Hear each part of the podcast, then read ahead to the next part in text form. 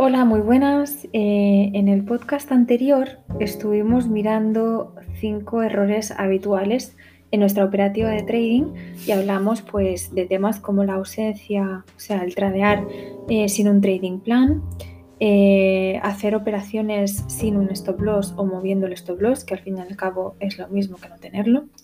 Luego estuvimos hablando de las expectativas irreales de ganancias que algunas veces eh, tenemos y que nos enfocamos muchas veces más en el resultado que en el proceso, ¿vale? Con lo cual esto también merma al final eh, nuestra consistencia financiera. Estuvimos hablando de un tema más bien propio de psicotrading, como podría ser el apego emocional del dinero y algo tan importante como, como es el arte de dejar correr los beneficios y cortar las pérdidas. Y por último, estuvimos atendiendo también al tema eh, de desatender al factor actitud como un error en nuestra operativa de trading, en tanto que es igual de importante eh, en el trading, en las inversiones como en la vida. ¿vale? Bien, en este segundo podcast eh, continuaremos con los errores habituales o comunes que debemos evitar en trading, ¿vale? Y, y, bueno, como de la misma manera que en la parte 1, pues los vamos a enumerar y explicar un poquito por encima, teniendo en cuenta que siempre podéis acudir al blog de, estrategias de inversión y de trading de Aston Dealers para ampliar, estos temas y para, para buscar más información, ¿vale? Bien, otro, otro, aspecto a señalar, pues eh, que, se, convierte en un error habitual en nuestra operativa de trading, sería el caer en la tentación de sobreoperar, ¿vale? Es lo que en inglés conocemos como el overtrading. Mirad, hay unos autores que se llaman Brad Barber y Terran Odin que estudiaron entre 1992 y 1997 más de 35.000 cuentas de valores, llegando, entre otras, a la conclusión de que el exceso de confianza llevaba a los inversores a sobreoperar, y esto afectaba negativamente a todos los casos a sus carteras. ¿vale? Un inversor que sobreopera pues de, alguna manera satisface su ego con las operaciones positivas y las olvida, las negativas las olvida rápidamente. La diferencia entre alguien que opera más de la cuenta y un jugador de ruleta es prácticamente ninguna, ¿vale? Sin el prácticamente es ninguna. Por ello, para entrar al mercado adecuadamente, necesitamos un método, ¿vale? Un trading plan que nos indique entradas y salidas de forma objetiva. Por lo menos todo lo objetiva que podamos. Así, solo operaremos en base a este sistema, la base de, este sistema consistirá en escoger y testear un método que nos indique qué y cuándo elegir un activo concreto, es decir, un método de análisis, y cuánto arriesgar, es decir, un método de gestión del dinero. Y por último, en este aspecto, pero no menos importante, hay que recordar que por supuesto no es obligado operar cada día o cada semana. Si la volatilidad no se define, si cambia de forma constante a lo largo de las sesiones, puede ser muy conveniente mantenerse al margen. Pensad que el mercado no se acaba. ¿vale? Bien, pasemos a otro error, eh, que sería el no autopermitirse el, el error, el, el cometer errores. Existe una línea muy delgada entre lo que es el concepto de excelencia y lo que es el concepto de exigencia, y además exigencia aplicada a uno mismo, con lo cual es autoexigencia. La exigencia suele ser una característica que las personas, la verdad es que no, no, dudamos en atribuirnos, porque generalmente se considera positivo ser exigente. Frases como soy muy exigente conmigo mismo se escuchan con frecuencia en procesos de, por ejemplo, de selección de personal, cuando vamos a, pedir trabajo. Eh, se destaca como un rasgo sobre nuestra personalidad que se considera positivo. Sin embargo, del binomio exigencia-excelencia, en coaching se orienta la acción hacia la excelencia. ¿Por qué? Mirad, esto parece complicado, pero no lo es tanto. Las autoras Silvia Guarnieri, y Miriam Ortiz de Zárate, que son precisamente mm, autoras muy conocidas en el campo del coaching ontológico y que además eh, forman parte de la escuela donde yo me formé en, coach ejecutivo, eh, escribieron un libro estos autores, estas autoras. Y el libro se llama No es lo mismo. Y ellas explican ahí las diferencias entre la búsqueda de la excelencia y la búsqueda de la exigencia. Fijaros, la excelencia es un camino que se recorre poniendo en juego nuestras mejores capacidades y que ofrece importantes frutos que están relacionados con el aprendizaje, con la creatividad y con el crecimiento personal incluso. ¿Qué es la exigencia? La exigencia es un camino muy diferente. La persona exigente, no busca tanto el hacer las cosas lo mejor posible, sino que busca hacerlas perfectas.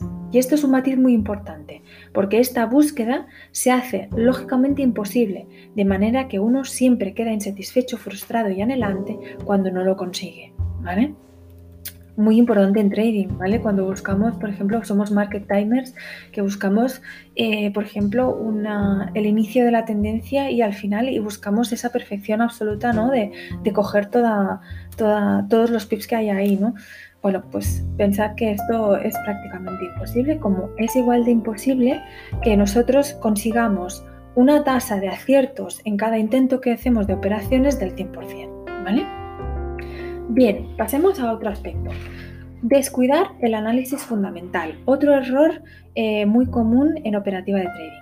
A pesar de que contamos con elementos de análisis técnico que actúan como confirmaciones sobre la cotización del precio de un activo, es absolutamente incierto cuándo un mercado se dará la vuelta. Sí que es verdad que existen elementos de análisis fundamental que unidos con los elementos propios del análisis emocional influyen en el precio y no siempre los podemos prever ni controlar de manera, mm, digamos, racional. Nadie puede prever que mañana Elon Musk tuitee un determinado contenido sobre Bitcoin o que un grupo de radicales asalte el Capitolio como hace dos o tres días. Son eh, muchos, muchas las variables que influyen en la cotización del precio, tantas como indicadores o correlaciones se, se os ocurran. Luego entonces, ¿qué? Bueno, pues bien, aún y la complejidad intrínseca al movimiento y las oscilaciones de los mercados financieros, el análisis técnico, fundamental y emocional, no nos olvidemos del emocional, ¿vale? Del, que, del que habla Mark Douglas en su, en su libro Trading, Trading en la Zona, el análisis, como decía, técnico, fundamental y emocional nos puede proporcionar predicciones de la evolución del precio. Y esas predicciones serán siempre aproximadas y sujetas a más o menos incertidumbre, porque nunca podemos esperar resultados exactos, a lo sumo probabilidades estadísticas. Recordemos algo muy importante, no existe nadie que compre en los mínimos y venda en los máximos, ¿vale? Que es una, un poco la idea que, os he repetido anteriormente, en cuando estábamos hablando de la exigencia y la excedencia. Si alguna vez ocurre esto, eh, vamos a interpretarlo como casualidad. Si alguien le cuenta que es capaz de hacer, de hacer esto de forma constante y repetida, eh, de forma recurrente en el tiempo, vamos a pensar que, le está, que nos está mintiendo, ¿vale? Bien, vamos a pasar a otro aspecto, a otro error eh, común que sería el ratio de apalancamiento inadecuado. ¿vale? Ojo con el apalancamiento, muy importante. La gestión del riesgo es de vital importancia a la hora de operar con apalancamiento financiero. ¿Por qué? Porque debe evitarse a toda costa que se generen pérdidas que no se puedan asumir, ¿vale? Cuidado con esto que de verdad que es importantísimo. Conseguir un acertado money management requiere tener claros tres conceptos, ¿vale? Primer concepto que hay que tener claro, capital invertido. El capital invertido es la cuantía total de la operación. Bien, capital arriesgado. No es lo mismo y no debe ser lo mismo que el capital invertido. Bien, capital arriesgado es la cuantía de los fondos de la cuenta del trader que puede poner en riesgo en la operación. Que puede poner en riesgo en la operación. En una adecuada gestión del riesgo, este capital debería limitarse a la pérdida que es capaz de soportar el trader si la operación no sale como esperaba. ¿Vale? En este sentido tenéis un artículo muy interesante en el blog de de trading y estrategias de inversión de Aston Dealers, en el que se titula El polémico uso del stop loss, ¿vale? Y ahí se diferencia lo que se, lo que se denomina el stop loss eh, psicológico del stop loss técnico, ¿vale? Que es una diferenciación del autor Germán Antelo, muy interesante en temas de psicotrading, eh, que os puede también servir de ayuda, ¿vale? Bien, estábamos hablando de que hay tres conceptos importantes para entender eh, la gestión del riesgo o el adecuado ratio de apalancamiento en inversiones. Eh, uno era el capital invertido, dos, el capital arriesgado, tres, el famoso stop loss, ¿vale? El stop loss, bueno, ¿qué hay que decir sobre él? Pues para limitar el capital arriesgado, el trader debe definir y aplicar los stop loss, esto es, los niveles de precio para los que la operación se cierra automáticamente cortando las pérdidas. ¿Vale? Este concepto hay que tenerlo muy claro también cuando estamos hablando de gestión del riesgo, ¿de acuerdo? Estupendo, vamos a pasar a eh, el último error común en trading, como podría ser el no cambiar nunca de estrategia. ¿vale? Los mercados financieros no son estáticos, ¿vale? Charles Henry Dow, precursor del análisis técnico, a finales del siglo XIX escribió en el diario financiero Wall Street Journal 255 editoriales explicando su estudio de los gráficos de los, mercados basado principalmente en los movimientos de los precios y las tendencias que forman. En sus escritos decía que los mercados financieros hacen cimas y valles superiores a los anteriores. Bien, las condiciones del mercado siempre están cambiando, lo que significa que las eh, estrategias a utilizar no siempre debe ser una sola y no siempre debe ser la misma para todos los activos financieros. El análisis técnico nos permitirá estudiar el comportamiento de cada activo y queda a nuestra elección la estrategia que mejor encaja en el momento actual, en el momento presente, en el momento en que nosotros decidamos eh, abrir una posición. Igualmente, eh, el uso de indicadores técnicos también debe ser flexible. Ningún indicador funciona bien todo el tiempo. Por ejemplo, eh, pues para determinar una, tendencia, una trend, eh, a lo mejor nos interesa más pues una, un indicador como podría ser el ADX más que un MACD, ¿vale? Eh, ahí es donde podemos visualizar más correctamente la, digamos, la, podemos contrastar con el indicador eh, si se está formando la tendencia, si se está consolidando. Se deben utilizar diferentes indicadores y estrategias dependiendo pues, de las condiciones del mercado. Algunos indicadores funcionan bien en mercados que fluctúan y otros funcionan mejor en mercados con trends más, más pronunciadas como os he, como he comentado. ¿vale? Bueno, pues eh, hasta aquí los errores más habituales eh, en nuestras operativas de trading. Repasemos que en este podcast hemos hablado de caer en la tentación de sobreoperar, el no permitirse el error, que eso nos ha llevado a hablar de, exigencias, eh, de exigencia y excelencia. Hemos hablado también de la importancia del análisis fundamental, que muchas veces se descuida y también es importante. Luego hemos hablado del ratio de apalancamiento. Mm, adecuado o inadecuado según eh, nuestro capital invertido, nuestro capital arriesgado y según nuestro nivel de stop loss.